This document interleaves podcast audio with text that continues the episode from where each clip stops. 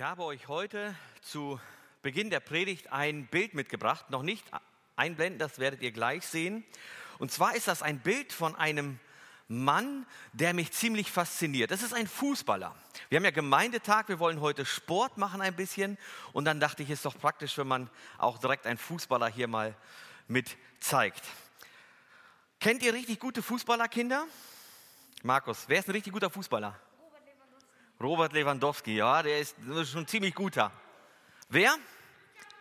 Cristiano Ronaldo und Manuel Neuer. Okay. Da hinten noch einer? Jawohl. Auf die beiden habe ich gewartet, auf Cristiano Ronaldo und Lionel Messi. Das, man sagt ja, das sind die besten Fußballer auf der Welt. Aber ich habe euch ein Bild mitgebracht von einem Fußballer, den ich persönlich viel, viel besser finde. Ihr werdet jetzt das Bild sehen Ne, das ist Bastian Schweinsteiger. Wer kennt diesen Fußballer? Wer weiß auch, wann dieses Foto entstanden ist? Ein paar Personen. Jona, du hast dich gemeldet. Wann ist das Foto entstanden? Genau. Nach dem Finale, als Deutschland Fußball-Weltmeister geworden ist, da ist dieses Foto entstanden. Und Sebastian Schweinsteiger, das ist für mich ein Vorzeigeprofi. Der hat er ist Weltmeister geworden. Ronaldo und Messi sind nie Weltmeister geworden. Ja? Er ist Weltmeister geworden in diesem Finale. Ich weiß nicht, ob ihr dieses Finale gesehen habt. Ich habe es gesehen und dieses Finale hat mich fasziniert. Die Art und Weise, wie er gespielt hat, wie er für seine Mannschaft gekämpft hat, gerade in der Nachspielzeit, der hat sich immer wieder in den Ball geworfen, immer wieder in die Zweikämpfe gegangen. Er lag dauernd auf dem Boden, weil er immer auf die Knochen bekommen hat. Einmal hat er einen Schlag ins Gesicht bekommen, ihr seht das unter seinem rechten Auge. Es hat geblutet, er musste kurzzeitig behandelt werden, aber er hat sich aufgeopfert für die Mannschaft über seine Grenze hinaus. Und dann, als sie dann gewonnen haben, dann lag er mit äh, Joachim Löw, lag er im Arm und war am Weinen. Hat sich so gefreut. Ein Lebensziel ist da irgendwie in Erfüllung gegangen. Ich weiß nicht, ob sein Ziel sein Leben lang war, ich will irgendwann Fußball-Weltmeister werden. Ich weiß nicht, ob er dieses Ziel schon als kleines Kind hat, aber ich bin mir ziemlich sicher, im Laufe seiner Profikarriere hat er dieses Ziel entwickelt. Er hat ja mitbekommen, dass er kein allzu schlechter Fußballer ist und dass es durchaus realistisch sein könnte, einmal Fußball-Weltmeister zu werden. Und dieses Ziel hat er verfolgt und dann an dem Finale, da hat er es dann erreicht. Er ist für mich ein Sportler, der mich total beeindruckt. Und Kinder, Erwachsene, für euch ist das Thema bereits gelaufen. Kinder, wenn irgendjemand von euch Profifußballer werden will, dann solltet ihr euch von Sebastian Schweinsteiger so die eine oder andere Scheibe abschneiden. Ich glaube, von dem kann man in Bezug auf Fußball einiges lernen. Und heute wollen wir uns, wir wollen uns natürlich nicht die ganze Zeit über Fußball unterhalten, wir wollen uns aber heute über einen Mann unterhalten, von dem wir auch einiges lernen können. Nicht, wenn es um Fußball geht, obwohl man da auch einiges auf Fußball übertragen könnte, sondern wenn es um unser geistliches Leben geht. Und das ist Paulus selbst. Wir wollen uns heute ein bisschen über Paulus Gedanken machen. Wir sind ja zurzeit im Kolosserbrief und gehen so durch den Kolosserbrief und in dem Text heute, da wollen wir uns über Paulus Gedanken machen. Wir, der Name wird zwar nicht erwähnt, ja, das ist hier, das irgendwie beschrieben wird, aber er beschreibt sich selber in diesem Text und in diesem Text finden wir einiges, was wir von ihm lernen können. Ganz am Anfang vom Kolosserbrief, da ging es so um die äh, Gemeinde in Kolossee, da schreibt Paulus, wie begeistert er davon ist, als er von der Gemeinde gehört hat. Er hat sie ja nicht selbst gegründet, er kennt sie selber nicht, aber er beschreibt, wie begeistert er von denen ist. Und dann geht es weiter und dann gibt es den sogenannten Christus-Hymnus, da hat Christian uns letzte Woche mit hineingenommen. Und danach knüpft dann unser Text an. Der Text in Kolosser 1, Vers 24 bis Kapitel 2, Vers 7. Und in diesem Text werden wir einiges über Paulus erfahren und was wir von ihm lernen können. Und das Thema für heute ist Merkmale eines Dieners Christi, was wir von Paulus lernen können. Ich werde den Text nicht im Gesamten durchlesen, sondern ich werde immer einzelne Abschnitte vorlesen und dann werden wir uns diese Abschnitte anschauen. Der erste Abschnitt, das ist der Vers 24. Da sagt Paulus, nun freue ich mich in meinem Leiden für euch und ergänze in meinem Leib, was noch fehlt an den Leiden Christi, für seinen Leib, der die Gemeinde ist. Dieser Vers, das ist ein eigener Abschnitt und der ist gar nicht so einfach. Da stecken so ein paar Formulierungen, die so ein paar Fragezeichen aufwerfen und wir versuchen diese jetzt einfach mal zu klären und für uns zu beantworten. Zunächst einmal sagt Paulus, nun freue ich mich. Ganz am Anfang von diesem Text sagt er, ich freue mich und dann stellt sich die Frage, worüber freut er sich? Es können zwei Gründe sein. Auf der einen Seite freut er sich über das, was er bereits erwähnt hat zu den Kolossern, ja, dass sie zum Glauben gefunden haben und wie sie leben und so weiter. Oder auf der anderen Seite könnte es sein, dass damit das Leiden gemeint ist, was er weiter in diesem Vers beschreibt. Und ich vermute, dass es hier eher um das Leiden geht. Er sagt nämlich, nun freue ich mich in meinem Leiden für euch. Und wir müssen bei Leiden erstmal zwei Dinge auseinanderhalten. Es gibt zwei verschiedene Arten von Leid. Die eine Art von Leid ist, das sind die Folgen ähm, ja, der gefallenen, zerrütteten Schöpfung. Die Folge der Sünde. Also zum Beispiel Krankheit, Tod, Schmerzen, Umweltkatastrophen, Unkraut jäten würde auch dazu gehören. Kennt ihr vielleicht, ne? im Garten zupfen, dann ärgert man sich, warum wächst das überhaupt? Das ist auch eine Folge der Sünde. Aber um diese Art von Leiden geht es hier nicht.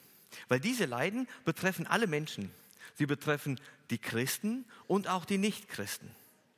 Christen werden krank und erleben Leid und Nichtchristen genauso. Es geht hier bei dem, bei dem Leiden um Leid, das Christen erfahren, weil sie Jesus Christus treu sind, weil sie Jesus Christus nachfolgen. Es gibt da so ein Wort, das bedeutet Christus-Drangsal. Also Leiden, die nicht mit unserem alltäglichen Leben zu tun haben oder nicht, weil die Schöpfung irgendwie zerfällt, sondern Leiden, weil wir Christus nachfolgen. Jesus hat gesagt, sie haben mich verfolgt, sie werden auch euch verfolgen. Der Leib Christi, die Gemeinde muss leiden, weil Christus auch gelitten hat. Und Paulus leidet hier, weil er ein Jünger Jesu ist, ein Nachfolger Jesu.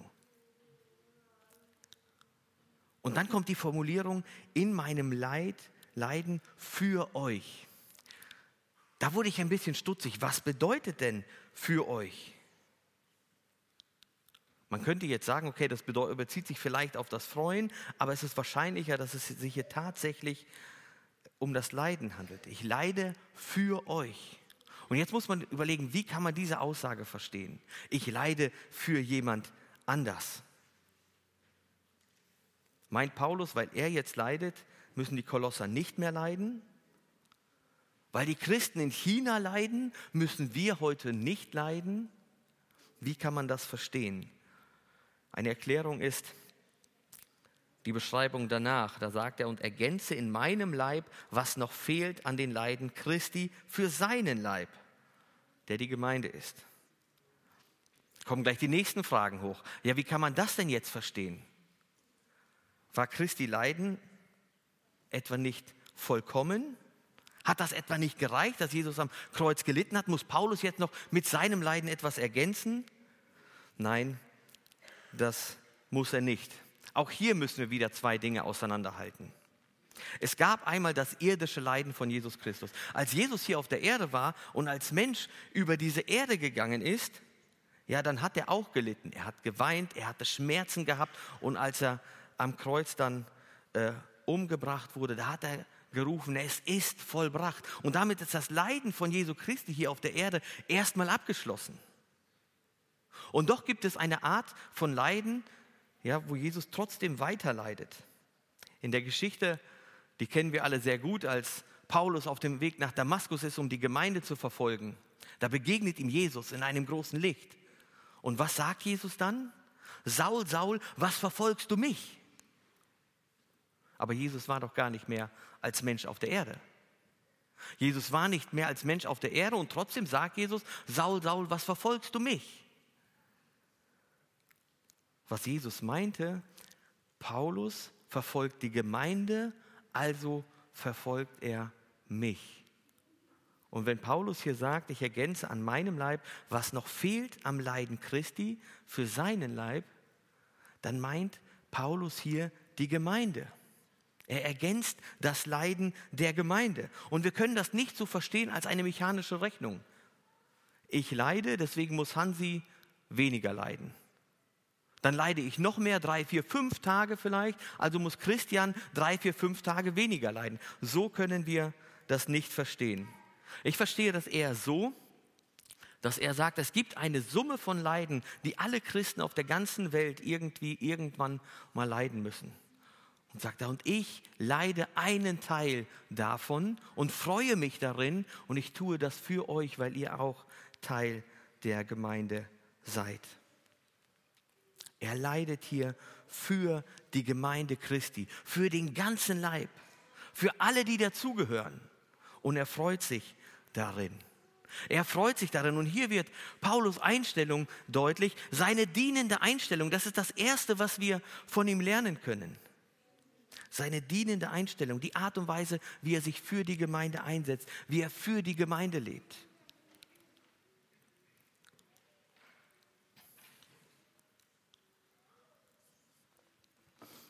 Und da muss ich noch eine kurze Erklärung machen. Und dann bin ich schon fast am Ende mit den ganzen Erklärungen in diesem Vers. Wenn wir hier von Leiden für Christus sprechen, dann müssen wir auch nochmal differenzieren zwischen Leiden aufgrund selbst auferlegter Gesetze. Kennt ihr das vielleicht? Da haben irgendwelche Ideen, ich darf dies nicht mehr tun oder ich darf das nicht mehr tun, ich darf das nicht mehr essen oder dieses und jenes müsste ich weglassen und so weiter. Und ich leide deswegen so eine selbst auferlegte Frömmigkeit, ich tue dies und jenes nicht und deswegen leide ich und jetzt geht es mir so schlecht und, das, und wir verstehen es als Leiden für Christus. Das glaube ich ist hier nicht gemeint. Hier geht es um das Leiden, weil wir dem Herrn treu sind. Weil wir Dinge tun, die Jesus uns gesagt hat. Wenn Jesus sagt, ihr sollt nicht lügen, und dann stehe ich auf der Arbeitsstelle, und das ist so der Klassiker, da kommt der Chef rein und sagt, wenn der und der Kunde anruft, ich bin nicht da. Ja, und was machst du dann? Dann ruft der Kunde natürlich an. Und dann fragt er, ist der Chef da? Und sagt, ja, ist im Büro nebenan und stellt's durch. Nach dem Telefonat musst du dir mit Sicherheit was anhören. Kriegst vielleicht sogar eine Abmahnung, vielleicht wirst du gekündigt, je nachdem, wie der Chef drauf ist. Vielleicht stehst du in der Schule oder im Studium, ihr steht zusammen als eine Gruppe von äh, Kollegen da, als Schüler, Studierende, und dann wird über eine andere Person geredet. Es wird gelästert und sie wird gemobbt. Und du sagst, ich mache da nicht mit, weil das falsch ist. Weißt du, was höchstwahrscheinlich passiert? Dann wirst du zur Zielscheibe. Das sind die Leiden, die Paulus vielleicht erleidet, weil er dem Herrn treu ist, weil er Christus treu ist und deswegen Leiden auf sich nimmt. Und in diesem Leid, da freut er sich trotzdem. Er freut sich, weil er etwas für die Gemeinde tun darf, weil er mitleiden kann. Er stellt sich nicht hin und sagt, hey Leute, ich bin was Besseres. Also ich habe studiert, ich habe viel gelernt, ich habe jetzt viel gemacht, ich habe euch gesagt, was ihr tun sollt und jetzt müsst ihr leiden, ich nicht. Das tut er nicht. Er leidet mit und er freut sich darin. Sebastian Schweinsteiger in der Fußballnationalmannschaft, er war nicht der Kapitän. Der Kapitän war Philipp Lahm. Aber der eigentliche Teamleader, der, der die Mannschaft vorangetrieben hat, der vorangegangen ist, das war für mich Sebastian Schweinsteiger. Und er hatte ziemlich viel Erfahrung mittlerweile und da waren jüngere äh, Spieler auf dem Platz, die weniger Erfahrung hatten und so weiter. Und er könnte sich hinstellen und sagen, warum soll ich jetzt laufen? Warum soll ich dort und dort mithelfen? Sollen die anderen doch mehr machen? Ich habe mir schon meine Sternchen verdient. Nein, das tut er nicht. Er kämpft für die Mannschaft. Paulus kämpft hier für die Gemeinde. Er hat eine dienende Einstellung. Er ist bereit, für die Gemeinde zu geben und nicht nur zu nehmen. Da stellt sich mir die Frage, wie ist unsere Einstellung zur Gemeinde? Wie ist unsere Einstellung zur Gemeinde? Paulus, der identifiziert sich hier mit der Gemeinde in Kolossee, obwohl er die gar nicht kennt. Er hat nur vom Hörensagen hat er was mitbekommen. Er kennt die persönlich nicht. Er hat sie nicht selbst gegründet und er identifiziert sich hier mit der Gemeinde. Und er ist bereit, ein Teil für die Gemeinde zu tun, sich einzusetzen für die Gemeinde. Und jetzt stelle ich uns die Frage, ich stelle dir die Frage, bist du bereit, dich für die Gemeinde einzusetzen? Bist du bereit, etwas für die Gemeinde zu tun? Oder kommst du nur jeden Sonntag hierher, um einfach nur einen schönen Gottesdienst zu erleben? Ein Gemeindetag, wo es gleich lecker Essen gibt. Und danach gehst du wieder nach Hause? Bist du vielleicht hergekommen, weil es hier Essen gibt und du denkst, super, da muss ich mittags nicht kochen. Ich koche auch so nicht, ne? ich komme dann einfach her, ich nehme gar nichts mit, weil es gibt so viele, die nehmen immer viel, viel zu viel mit, dann nehme ich einfach gar nichts mit und werde trotzdem satt. Ertappst du dich vielleicht dabei? Ein ganz aktueller Anlass. Gestern habe ich eine Nachricht in die Gemeindegruppe geschrieben. Wir wollen ein Stationenspiel vorbereiten. Wir wollen, wir mit Christian haben uns im Vorfeld überlegt, wie wollen wir den Gemeindetag gestalten und gesagt, wir wollen so ein bisschen den Gemeindetag gestalten, wie wir das als Kinder erlebt haben, als wir in die Gemeinde kamen. Und die älteren Geschwister, ihr werdet jetzt wissen, was gemeint war. Wenn Gemeindetag war, das war ein Riesenfest mit Sport, mit Spiel, mit Gemeinschaft, mit allem. Wir haben gesagt, es ist zwar kurzfristig, aber wir wollen versuchen, etwas auf die Beine zu stellen. Und dann habe ich gestern eine Nachricht losgeschickt. Ich sagte, ich brauche vier bis fünf Helfer für Stationen. Du musst nicht viel machen. Wisst ihr, wie viele sich gemeldet haben? Ich könnte jetzt raten lassen, ich, ich vereinfache das. Zwei. Zwei Personen von 450, die wir hier in Esbekamp sind. Und liebe Gemeinde, ganz ehrlich, ich weiß, wir haben alle viel zu tun. Und es gibt manchmal Situationen, dann kann man sich nicht melden.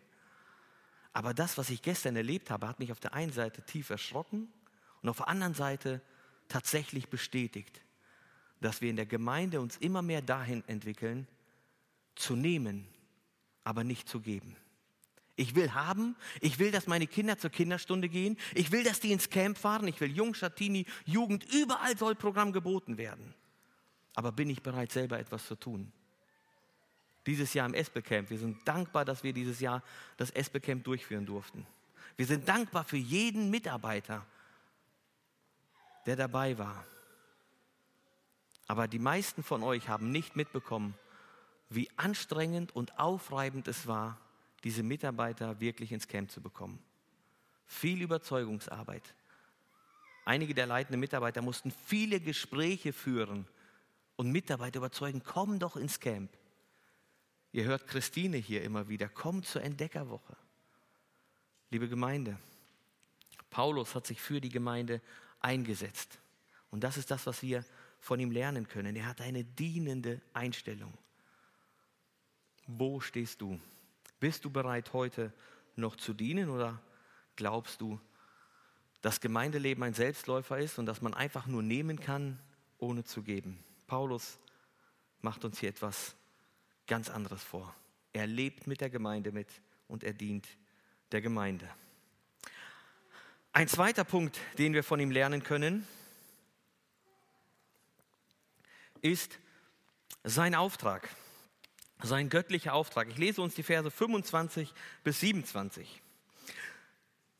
Ende vom 24 lese ich auch noch. Da sagt er, was noch fehlt an den Leiden Christi für seinen Leib, der die Gemeinde ist, und jetzt 25, deren Diener ich geworden bin nach dem göttlichen Auftrag, der mir gegeben wurde für euch nämlich das Wort Gottes in seiner ganzen Fülle. Es ist das Geheimnis, das seit ewigen Zeiten und Geschlechtern verborgen war. Jetzt aber ist es seinen Heiligen offenbart, denen Gott mitteilen wollte, was der Reichtum der Herrlichkeit dieses Geheimnisses unter den Nationen ist. Das ist Christus in euch, die Hoffnung der Herrlichkeit. Paulus sagt, deren Diener ich geworden bin. Hier ist die Gemeinde und er sagt, ich bin deren Diener geworden. Und er bezieht sich hier nicht auf Christus alleine, sondern er sagt, ich diene der Gemeinde. Er ist ein Diener der Gemeinde, vom Verfolger zum Diener. Und dann sagt er nach dem göttlichen Auftrag. Und er sagt im Prinzip zwei Dinge hier. Auf der einen Seite sagt er, ich habe einen Auftrag und auf der anderen Seite sagt er, wer der Auftraggeber ist. Das, was er tut, das tut er nicht aus sich heraus, weil er Lust dazu hat, weil er Anerkennung haben will, weil er sich profilieren möchte, weil er Ruhm haben möchte, das hatte er alles vorher, als er noch die Gemeinde verfolgt hat. Da hat er einen guten Ruf gehabt. Jetzt tut er das. Jetzt predigt er, jetzt reist er in die Gemeinde, jetzt gründet er Gemeinden, jetzt schreibt er Briefe, jetzt arbeitet er für die Gemeinde, weil er einen Auftrag hat. Und wenn jemand einen Auftrag hat, dann handelt er in einer Autorität, dann ist das nicht sein eigenes Gutdünken, sondern er tut das, weil jemand anders ihm das befohlen hat. Und entscheidend dafür, ob das dann ein wichtiger Auftrag ist oder nicht, ist der Auftraggeber. Wer steht dahinter? Und er sagt, es ist Gott selbst, ein göttlicher Auftrag. Und der Auftraggeber entscheidet über die Wichtigkeit dieses Auftrages.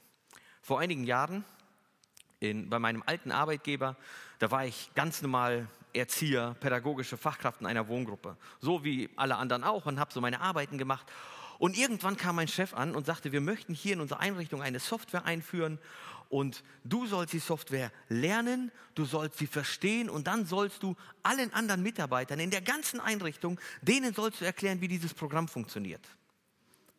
So, und wir Pädagogen sind jetzt nicht die technisch versiertesten, das heißt, das ist ganz schön viel Arbeit. Und außerdem sind Pädagogen so, die wollen überall mitentscheiden, mitsprechen, also das ist richtig viel Arbeit. Und die mögen nicht, wenn man denen einfach irgendetwas sagt. Und jetzt sollte ich als kleiner Pädagoge aus der Einrichtung, so aus der Basis, sollte allen anderen in der Einrichtung, auch in allen anderen Abteilungen erzählen, was sie zu tun haben. Hätte nie funktioniert. Ich musste zur Personalleitung gehen und sagen, was und wie sie bestimmte Dinge zu tun hat. Ich musste ein paar Strukturen verändern. Das hätte alles nicht funktioniert, wenn mein Chef sich nicht auf einer Mitarbeiterversammlung hingestellt hätte und gesagt hätte, hier der Herr Unrau, der macht das jetzt und wenn er was sagt, dann habt ihr das so und so umzusetzen. Das war nicht ich, der jetzt hingegangen bin und etwas gesagt habe, sondern das war der Auftrag meines Chefs. Und wenn ich zur Personalleiterin gegangen bin und gesagt habe, du musst das jetzt so und so machen und die Strukturen müssen wir so und so verändern, dann hat sie das gemacht. Nicht, weil ich es gesagt habe, sondern weil es der Auftrag meines Chefs war. Und Paulus sagt hier auch, das ist nicht mein Auftrag, das ist hier nicht meine Idee, es ist nicht meine Botschaft, Gott selbst steht dahinter. Es ist Gottes Auftrag und deswegen tue ich das. Er sagt, Gott redet zu euch, nicht ich. Und dann stellt er klar, was dieser Auftrag ist. Er sagt nämlich das Wort Gottes in seiner ganzen Fülle. Das Wort Gottes in seiner ganzen Fülle. Was kann damit gemeint sein? Die Bibel in der Form, wie wir sie heute haben, gab es ja noch nicht. Die gab es noch nicht. Da gab es einige Schriftrollen von den Propheten, da gab es die fünf Bücher Mose, die Gesetzesrollen und so weiter, aber die Bibel als Ganzes nicht. Und Paulus erklärt das und beschreibt es weiter. Und er sagt, es ist das Geheimnis, das seit ewigen Zeiten und Geschlechtern verborgen ist. Paulus Auftrag ist, das Geheimnis weiterzugeben. Und ich weiß nicht, was für einen Bezug ihr zu Geheimnissen habt. Geheimnisse sind ja etwas so, das ist spannend. Ne? Geheimnisse sind richtig cool. In der Jugend war das früher so, als ich noch Jugendleiter war. Dann kommt es ja immer wieder vor, dass äh, Mädchen und Junge sich anfreunden, eine Beziehung eingehen und das geht dann so rum wie ein Lauffeuer. Und meistens war das so, dass äh, ich als Jugendleiter, ich habe das dann irgendwie ganz zum Schluss erfahren. Irgendwie so als Letzter erfahren, dachte, ach wie schön. Aber es gab auch den einen oder anderen Fall, dann haben mich die betreffenden Personen ganz, ganz am Anfang informiert. Und ich gehörte zu den Top 5 Personen, die das wussten. Und jetzt hatte ich ein Geheimnis. Ich durfte das für mich behalten. Und das war richtig schön. Und wisst ihr, was dann noch viel cooler war? Als man dann irgendwann sagen durfte, hey, du kannst das weitererzählen. Und dann bin ich zur Person hin und war, hast du schon gehört? Und die, ne, was? Und dann habe ich denen etwas erzählt, was sie noch nicht wussten.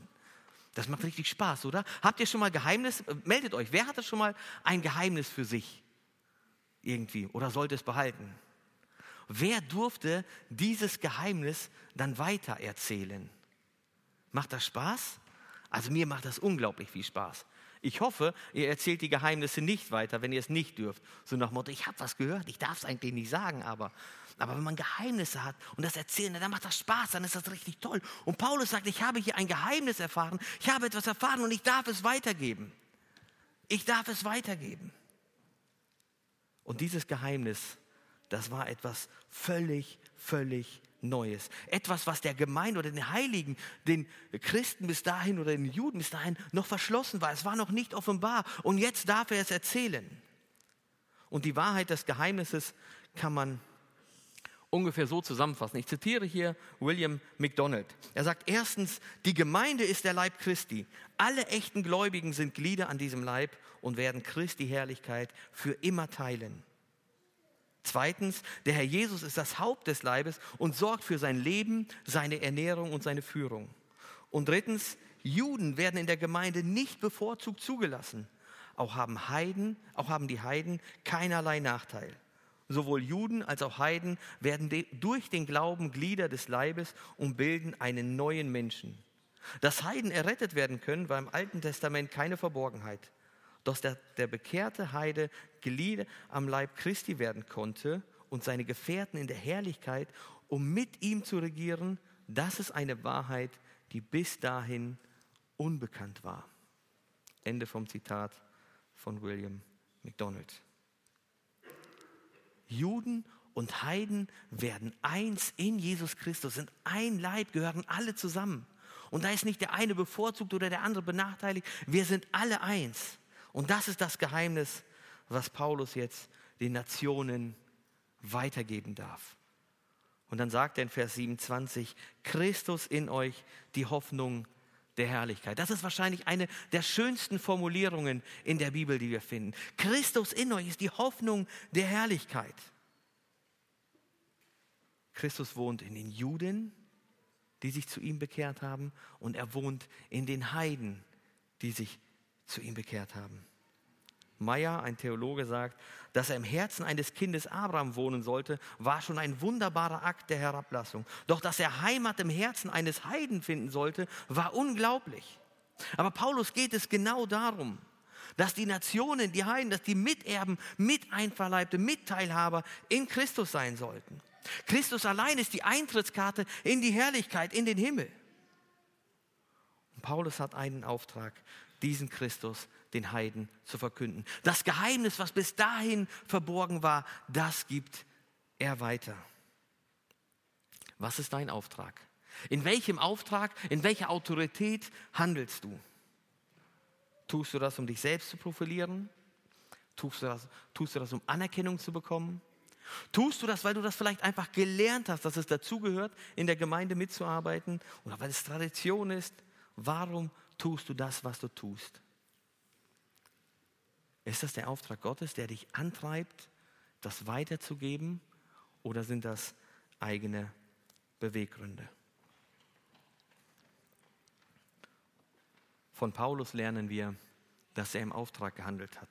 Es war nicht seine eigene Motivation, es waren nicht seine eigenen Beweggründe, es war Gott selbst, der ihn beauftragt hat und er lässt sich von Gott senden, um mitzuarbeiten. Bist du bereit, dich von Gott senden zu lassen, mitzuarbeiten, entweder hier in der Gemeinde oder vielleicht gehst du auch ans Ende der Welt, wo auch immer das ist, und predigst das Evangelium. Ich möchte dich einladen, darüber nachzudenken. Der dritte Punkt, den wir von Paulus lernen können, ist ein klares Ziel. Paulus hat ein klares Ziel. Ich möchte uns die Verse ab 28 bis Kapitel 2, Vers 3 vorlesen. Den verkündigen wir und ermahnen alle Menschen und lehren alle Menschen in aller Weisheit, um jeden Menschen in Jesus Christus zur Vollkommenheit zu bringen. Wofür ich auch arbeite und kämpfe nach der Wirksamkeit dessen, der in mir wirkt, mit, der in mir mit seiner Kraft wirkt. Ich will euch aber wissen lassen, welchen großen Kampf ich um euch habe und um die in Laodicea und um alle, die mein leiblich, leibliches Gesicht nicht gesehen haben, dass ihre Herzen gestärkt und zusammengefügt werden in der Liebe und zum ganzen Reichtum der Gewissheit, des Verständnisses um das Geheimnis Gottes, des Vaters und des Christus zu erkennen, in dem alle Schätze der Weisheit und der Erkenntnis verborgen sind.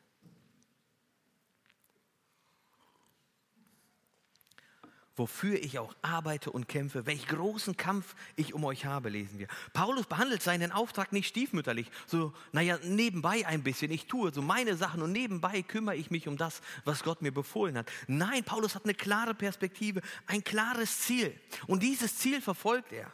Er sagt, um jeden Menschen in Jesus Christus zur Vollkommenheit zu bringen. Jeden Menschen zur Vollkommenheit zu bringen in Jesus Christus. Er gibt sich nicht zufrieden, wenn das nur so ein bisschen ist, wenn die so ein bisschen von Christus gehört haben oder so, sondern er möchte, dass sie vollkommen werden in Christus. Und wie tut er das? Er sagt, den verkünden wir und ermahnen alle Menschen und lehren alle Menschen in aller Weisheit. Paulus verkündigt hier Christus. Er verkündet hier keine Gemeindezugehörigkeit. Er verkündet hier keine Ideologie. Er verkündet hier kein Programm oder sonst etwas, sondern er verkündet Christus. Christus ist das Zentrum und nicht irgendetwas anderes. Christus ist das Zentrum unserer Gemeinde und nicht irgendetwas anderes. Den verkünden wir und keine irgendwelche anderen Dinge. Ich habe von einer Person gehört, ich kenne sie namentlich, aus einer Gemeinde und sie war unzufrieden in ihrer eigenen Gemeinde. Unzufrieden darüber, wie die Gemeinde und die Gemeindeältesten mit der ganzen Corona-Situation umgegangen sind.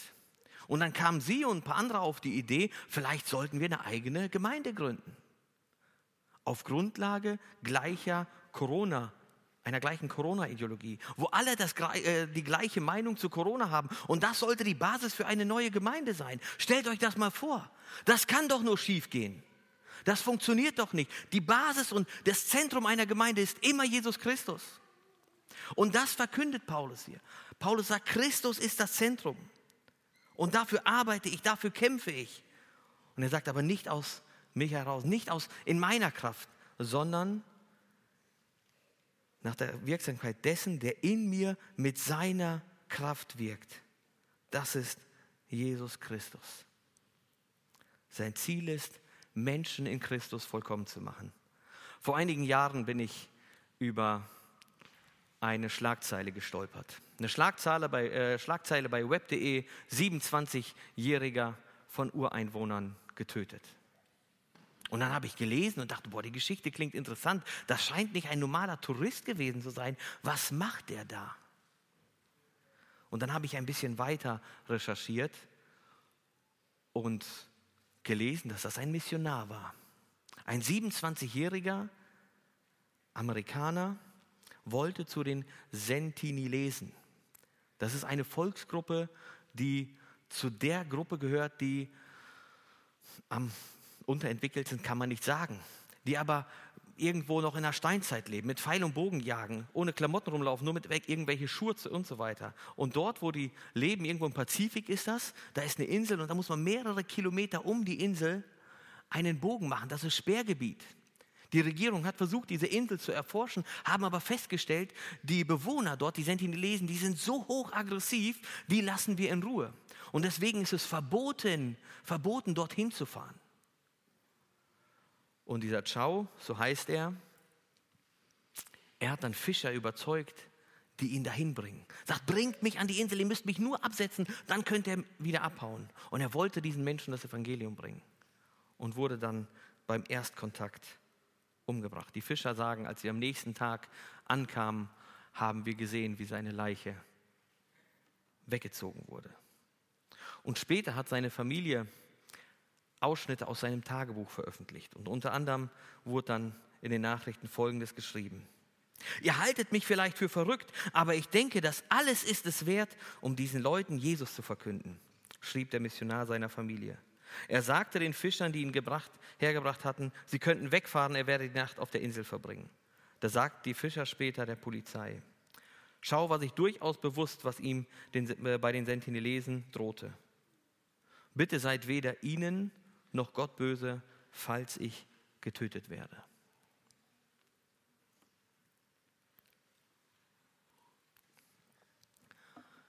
Da ist dieser junge Mann, 27, steht am Anfang seines Lebens, das ganze Leben steht vor ihm. Und er sagt, ich will zu diesen Leuten, weil Christus es wert ist. Es ist mir wert, dass diese Menschen Jesus Christus kennenlernen. Und ich fahre dahin. Und dann schreibt er, seid ihnen oder Gott nicht böse, falls ich getötet werde. Er wusste ganz genau, worauf er sich einlädt. Er wusste ganz genau, was ihm blüht, wenn er dahin geht und dass er sterben kann oder vielleicht sogar ziemlich sicher sterben wird. Und er sagt, Christus ist es wert. Christus im Zentrum. Das war sein Ziel und das hat ihn angetrieben und er ist los und hat dafür mit seinem Leben bezahlt. Warum sollen die Menschen Christus kennenlernen. Warum sollen Menschen eine Beziehung zu Jesus Christus haben? Paulus sagt hier, indem alle Schätze der Weisheit und der Erkenntnis verborgen sind.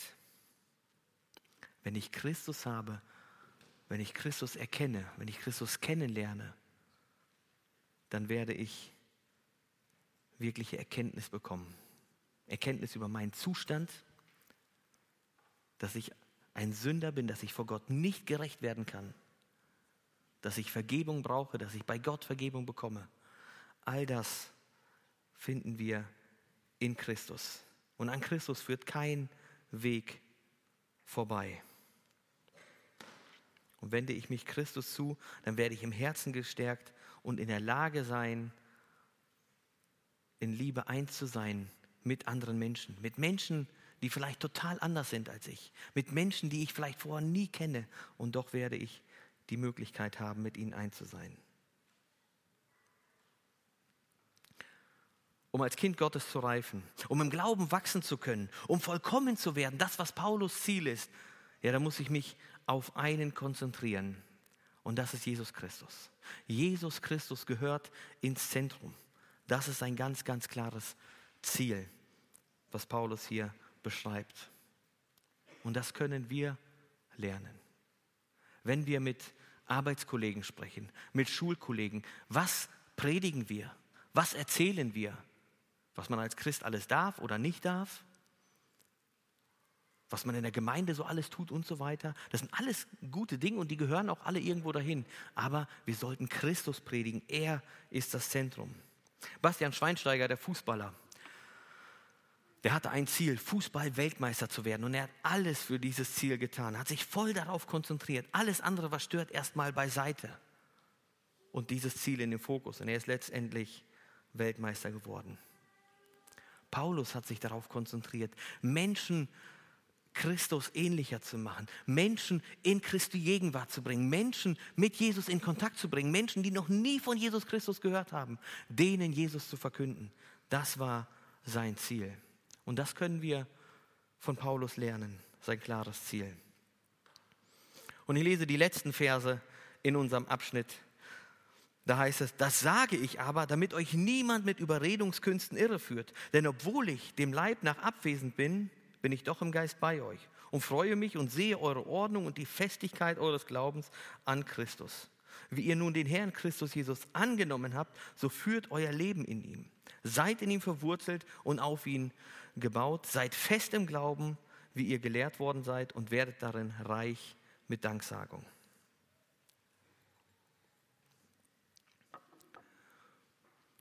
Der vierte Punkt, das, was wir von Paulus lernen können, ist seine eindringliche Aufforderung.